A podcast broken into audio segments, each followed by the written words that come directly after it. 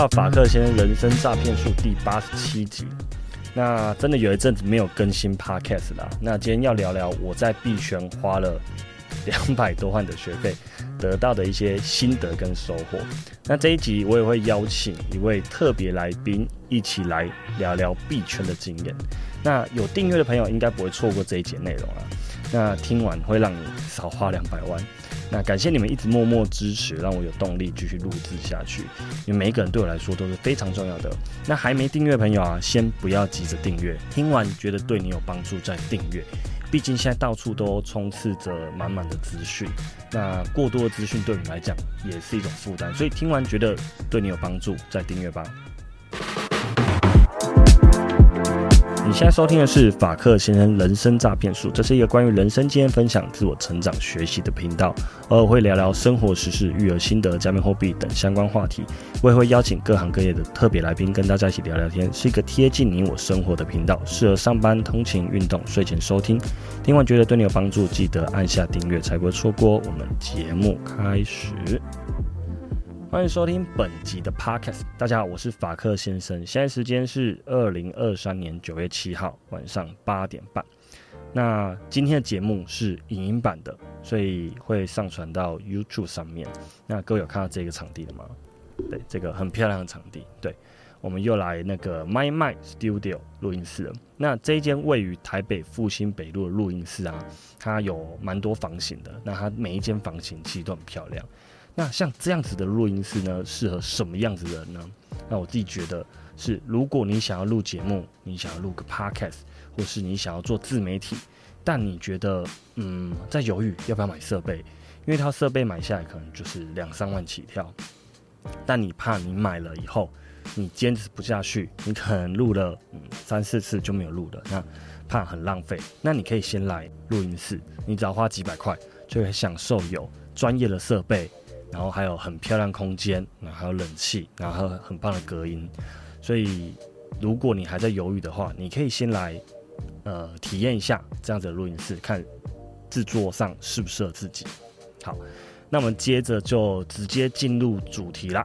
我赔了两百多万的心得，那开头就直接告诉大家，我的心得是很庆幸，就是我有经历过这一些事情。因为如果没有挫折，没有跌倒，我们就比较难学习到。但如果今天可以重来的话，我就会更谨慎、更小心一些。那如果说再重来一次的时候，又有一位有经验的朋友可以提醒我，那我就会少受很多伤。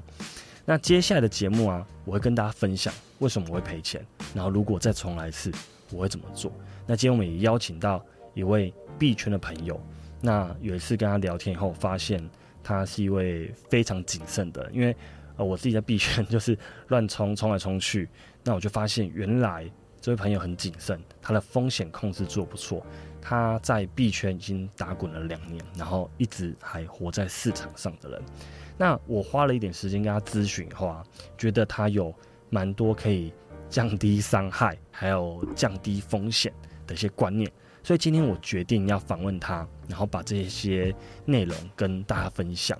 那希望也可以为大家带来一些有用启发，让大家少赔一点钱。那么欢迎币圈小资女 Emma。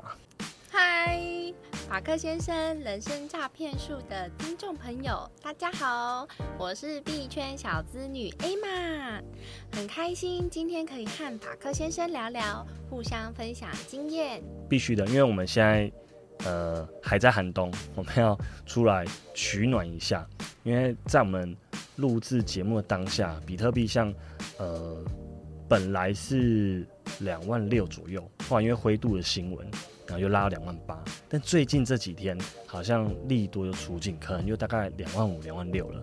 对，那又回到原点了。那首先，Emma，我想要请你自我介绍一下，因为 Formal Dog 的朋友还有一些币圈朋友对你应该是不陌生，但我们还是自我介绍一下，让新的听众朋友认识你一下。那你可以介绍一下自己的背景啊、工作经验这样。好，我毕业于正大。第一份工作呢，是到四大会计师事务所从事税务咨询的服务，之后到全球五百大的金融公司做财务咨询，然后还有代表台湾去参加亚太区的会议。呃，之后呢，我就到上海的私募基金公司负责营运管理，协助处理基金产品的运作和客户管理。但是因为看到了 Web 三的趋势，所以我就裸辞了。现在就选择全职经营币圈自媒体。这个今天听起来非常丰富，因为像我们这种，诶，不是金融本业的，然后我们叫小白一点，听到这种头衔，我们就感觉说，哇，这个管理的金额啊，什么经手金额一定都很大。那像像我们这种，对这种大公司来讲，感觉就是非常小虾米这样子。对啊。这是真的，因为我平常看数字也是，就是很多个零，但是因为其实那都是公司的，然后自己的账户怎么少这么多？对，但是没关系，因为我会把公司呃工作所运用的，然后都拿在用在自己身上，这样。对，就是从工作经验中学习到一样的观念概念，然后运用在自己的小资里面，是这样。对，没错。那首先我很好奇，有一个问题想问你哦。因为加密货币啊，一听就是一个很复杂的东西。大家听到加密啊，或者听到什么就是那种币圈，感觉就是很复杂。那像你这样亭亭玉立的女生，怎么会一脚踏进来这个圈子？一般女生听到什么加密货币，光听到三 C 就要退后好几步了。你怎么会进来，然后还越踩越深这样？主要是因为我本身对金融领域就很有兴趣，然后之前也在这个领域工作很久了，对。然后其实我还蛮早就听过比特币了，但是因为我觉得它就是怪怪的，这我都没有接触。然后是直到二零二一年，萨尔瓦多他宣布将比特币作为该国的法定货币，哎呦，我觉得不一样喽，那应该会有。呃，金融市场会有很多的变化，所以我就开始研究，然后一研究就发现，哎呦，真的蛮多的，所以就就进来了。对啊，就是我也是大概疫情那时候，就是比较有空闲时间，然后就研究一下，就被烧到，就哇，这东西就会觉得未来一定不要讲这么肯定，未来有很大的几率这个东西会变得比较普遍一点，就像。呃，以前的信用卡，然后接下来就变电子支付。那我觉得加密货币只是另外一种方式，让全世界的交易或货币，呃，进行的更顺利的一种工具或技术。那艾玛，你可以跟我们大家聊一聊，你当初加入币圈的时候，先玩了什么东西？你有没有玩过合约呀，或什么？那你比如说合约上面，你有没有？很经历过很大亏损或什么的。OK，呃，我有了解合约这个工具，然后也有实际去操作过。但其实不同于大家都觉得好像很简单，其实我觉得它本身就是一个蛮困难的。呃，操作方式，然后它需要很专业的人，然后需要长时间去练习，以及大资金。对，所以我自己老实说，就是知道，然后会用，但是我其实没有投资太多。对，我的本金只有十 U，然后在那边冲来冲去啦。哇，那这个就是非常了解自己，像这个就是 小白跟老司机不同的地方，因为我完全不了解这个产品，然后我也不了解自己。那时候反正就是。朋友带我，坏朋友 带我进入币圈，那我们进去又怎么玩？就是全仓啊，一夜五倍啊，真的假的？真的，我们就是就是开杠杆开很大。你睡得着吗？哎，刚开始，刚开始第一两天，哇，马上翻本，以为自己就是那个币圈股神，有没有？然后后来过咱第三天什么就全部吐回去了。那开始就开始又加码，就开始阿挖。开始就慢慢的那个看手机的频率非常高，几乎手机的荧幕是不关，因为你在看那个这边波动上上下下上上下下，但就是嗯，如同我先前讲的嘛，因为没有一个正确观念能告诉我们，那因为你本身就是了解金融，你就知道说啊，这个是杠杆，风险高，可能不好玩不好碰，那我们就想说哇，这个东西好像好像简单，因为它的 app 其实设计的操作蛮简单的，你就哎点一点。嗯钱入进去，钱就开始跳啊，上 上上下下，上上下下，就这样子就熬单。后来就亏损了蛮多钱的，就最大的一单可能就亏到了几千 U，几千 U 哎、对那不是是几万台币了吗？几千 U，一千、两千、两千，哇，六七，对啊蛮多嘞。对啊。那时候想说，哇，这个一个月有的人一个月薪水对，或两个可是那时候月变成 U 以后，慢慢的你会变对于这个数字有点麻痹，哦，对，对，所以我觉得首先观念还是要正确啦。嗯那嗯，你自己在投资上面啊，你你有没有投资，譬如说台股或美股？那你的比例怎么分配啊？那还是说你有没有买 ETF 啊？还是说你都是自选股，还是怎么样？你的风险或是你的比例大概是怎么分配？哦，其实我的投资都是蛮简单的，就是台股和美股都有买 ETF，然后就是占我资产大概三成这样。对哦，嗯总资产的三成对对对，就是台股、美股。哦，然后不包含币权的对对对对对。哦，那不算一个太高的比例，对不对？对对对对，就还好。哦。那为什么我会问你这个问题？也就是让呃听众朋友大家了解一下别人的资产是怎么分配，因为有时候嗯朋友之间好像不一定会聊这么多，那或者是说呃我们身边我自己啦，我自己身边比较少金融相关，因为我觉得就是跟自己呃工作有关呐、或者是所学有关，所以我身边的人就是比较少金融类的人。大部分都是工程师啊，然后或是其他类的。对，其实我觉得在整个人生里面，尤其是到三十岁以后，呃，资产配置是非常重要的，因为呃我们在三十岁以前可能没有什么现金，就是慢慢存。那到三十岁好不容易存到一点钱，但这一点钱要怎么运用，很重要的一点就是，呃，其实那个好像老人要讲的话，就是人生嘛，就是我觉得健康是最重要的，因为你要健康，你才办法活着，才办法去做其他事情。那如果投资呢，你有一笔钱，但这一笔钱呢，你一次进去市场你就死掉就 get over 了，那你要从头再存一次，很久。所以要怎么样运用这笔钱，让它可以慢慢的增加，好，或者说不要减少，不要减少，我觉得就是就是活着就赢了，因为你不要减少，至少你还有钱在里面玩。那如果像我 这样子一进去一次，哇，这个血亏，我可能就要要花个几年时间，才能再重新再存到一笔钱，然后再慢慢去投资这样子。所以我觉得在资金的分配上要非常谨慎。真的，像巴菲特也有说，其实投资最重要的第一个就是要先确保本金的安全。对对，然后再去追求呃预期的报酬，这样。那想问法特先生，你当初的资产配置是怎么样呢？我当初就像我刚刚说的，我当初其实我，呃，我很很晚才接触股票，我在三十岁才开始接触股票，然后第一次就买中华电信，反正就就那种牛皮股嘛，就买了，我就就放着，我也不用管它，然后后来就陆陆续续买。那我自己的配置大概是现金三十，那七十趴就是就是台股。那时候刚开始只有台股，那后来又加美股，那反正总 total 加起来大概是七十趴。那疫情那时候开始研究加密货币跟 NFT 以后，就有一点疯猛我把台股跟美股都给卖掉，因为那时候台股跟美股都是有赚钱的。我记得印象中啊，大概就是翻倍这样子。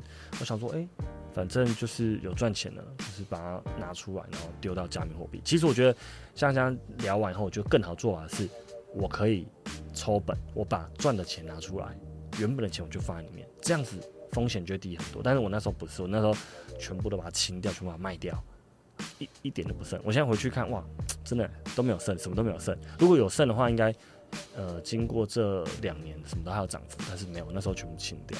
所以我后来清掉后，几乎全部投进去，包含我原本的现金，所以我大概有百分之九十到九十五的资产全部是加密货币跟 NFT。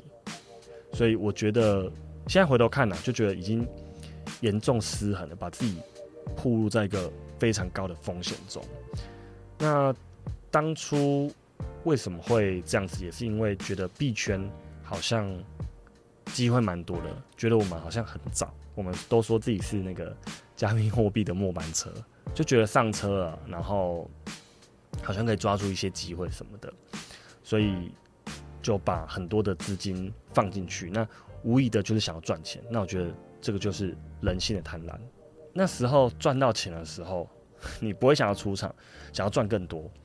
然后像我那时候最高的一个 NFT 翻了三十倍，呃二三十倍了，反正就可能两两三万进去，然后翻到七八十，然后那时候也没有卖掉，而且那时候我我有两张，那等于就一台国产车可吧，或者日系车的吧，应该不止国产？可能反正就是就是一一两百了，就很多了，但也没有出掉。最后我还是没有赔钱，没错，但是就知道说，原来人性的贪婪会让你一直想要追高，所以我觉得止盈就是赚钱出场这一点也非常重要。那同样的风险控制也是啊，如果会涨三十倍，现在从头来看会涨三十倍，那就代表说它的风险也很高。对，那我现在就比较倾向于慢慢的去打造自己的被动收入啊，重新建仓啊，这样子。我刚看你听 听完这个，感觉很傻眼，想说啊，怎么会有人丢了 百分之九十？就像就像台股，应该也不会有人，也说应该说这么做风险比较高，不是说不会有人，应该说如果台股丢了百分之九十进去，其实风险是很高的。那听完后有没有什么建议可以给我呢？哎，不敢说建议啦，就是交流彼此的看法。嗯，嗯，因为我在呃传统金融工作几年了嘛，然后自己也在币圈打滚两年了，也有历经就是呃体验一下什么叫暴富啊，真的蛮开心的。那时候我都跑去看房子，然后之后又爆赔，然后都不敢讲话，然后每天晚上自己哭这样。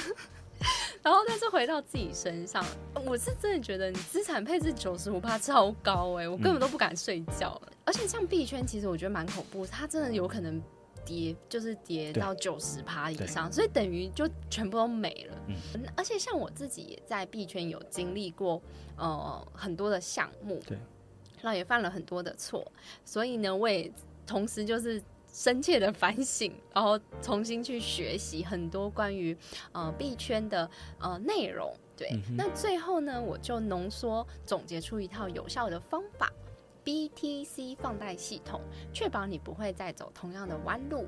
BTC 比特币放贷法，不是 啦，这边 BTC 是指呃 B 是指 begin 快速开始，就是先协助你了解要放多少资金比重在区块链上。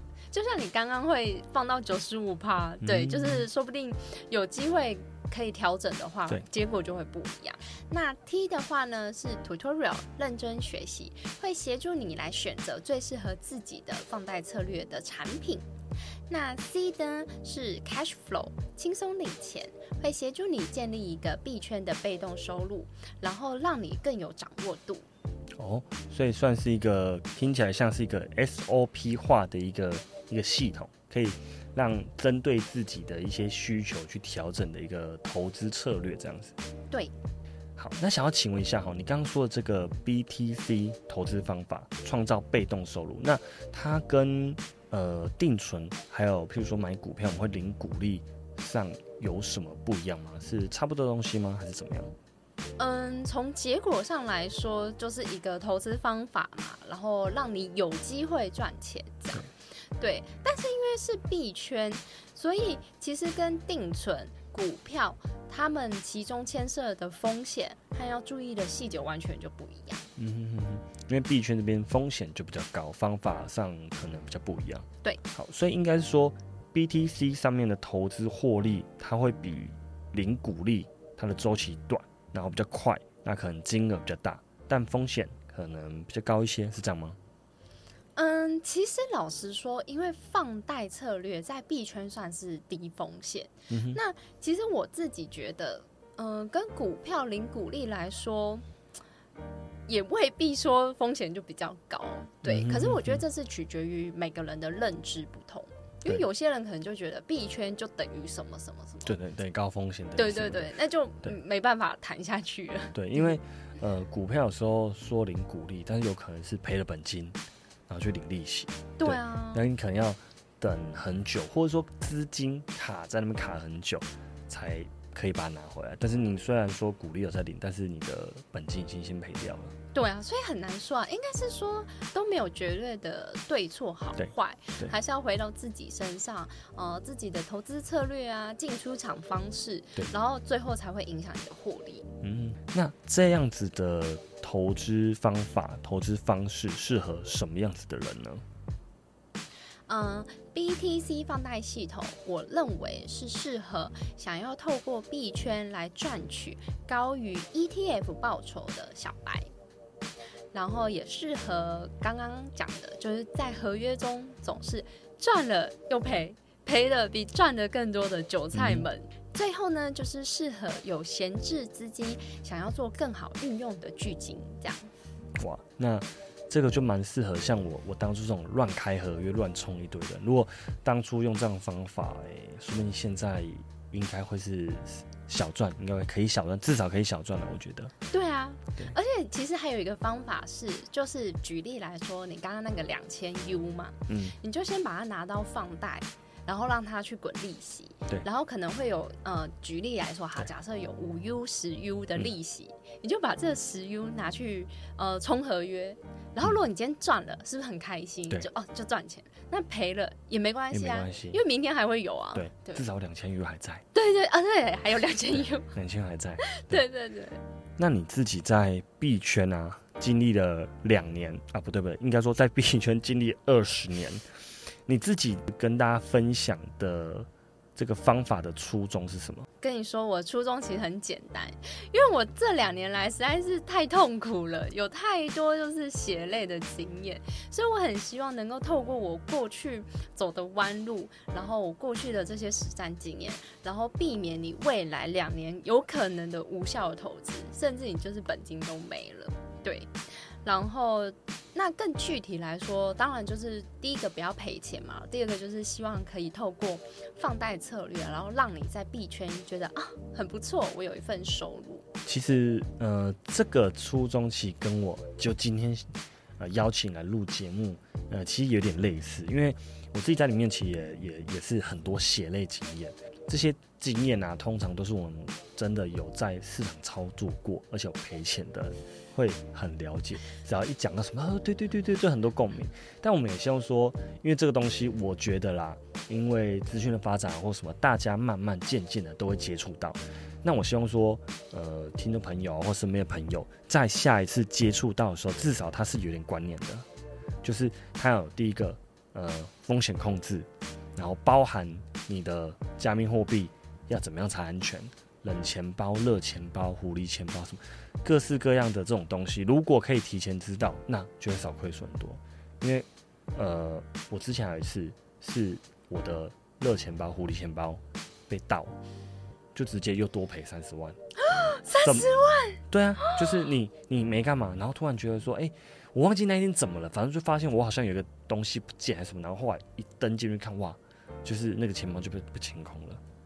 可是如果早一点知道一些，嗯，或者说听过别人的血泪史，然后知道一些治安的方法，会把这个安全性做得更高一点。我觉得都是有方法可以做的，因为一定是有地方疏忽疏漏掉，所以才会导致这个结果。所以我也想说，嗯，通过这节目，呃，跟你聊聊天，然后把这些宝贵的经验跟大家说。那也许我们说的，因为时间有限，我们说只是一点点，可是他们听到以后，他们可以自己再去研究。那或者是说，如果听众朋友有问题，能不能跟你咨询一下呢？我有提供一个呃一对一的免费线上咨询服务，嗯，只要你年满十八岁都可以报名。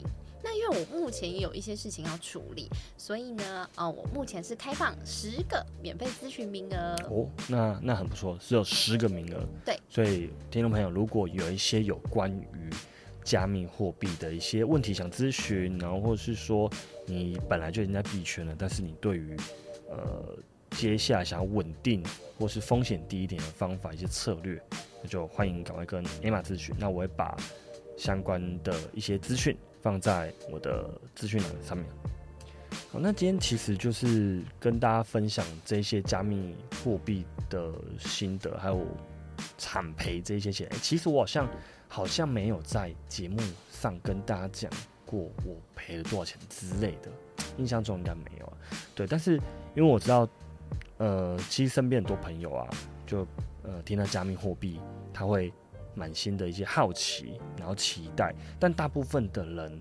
因为新闻嘛，很多说呃加密货币诈骗啊什么，所以他们对币圈呃都有不少的误解。我自己觉得，因为大家一听到币圈啊，那个风险高啦，诈骗啊什么，可是我觉得，嗯，大家要更能去接受，你不一定要去参加加入，或者是说去操作，但你要多了解一下这个。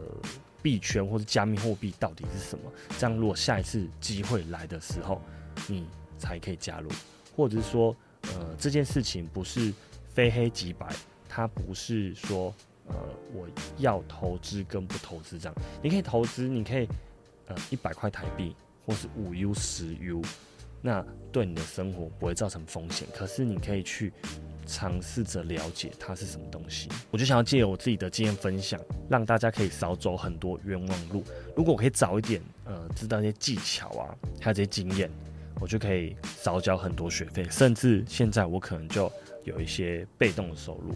现在来讲，我应该会打一个比较低风险的长期策略。那总之，我也很感谢币圈小子女 A 嘛，哦，那利他利用他所学，然后跟我聊了很多。有关风险啊、投资上面的观念，那这些观念呢，其实都是因为综合了你在呃职场上工作呃十年的一些专业，那还有领域，然后还有在币圈二十年的经验，所以总之今天非常的开心，那也很谢谢币圈小子女跟我们分享这些经验，跟我们分享这么精彩的内容。谢谢谢谢。如果你也想要搭上 Web 三的趋势，但害怕暗藏的风险。欢迎跟我线上聊聊，看看我的方法能不能帮助到你哦。我们线上见，谢谢。好的，谢谢小子女。那以上就是我们今天的节目内容。我是法克先生，祝你有美好的一天。我们下次见，拜拜。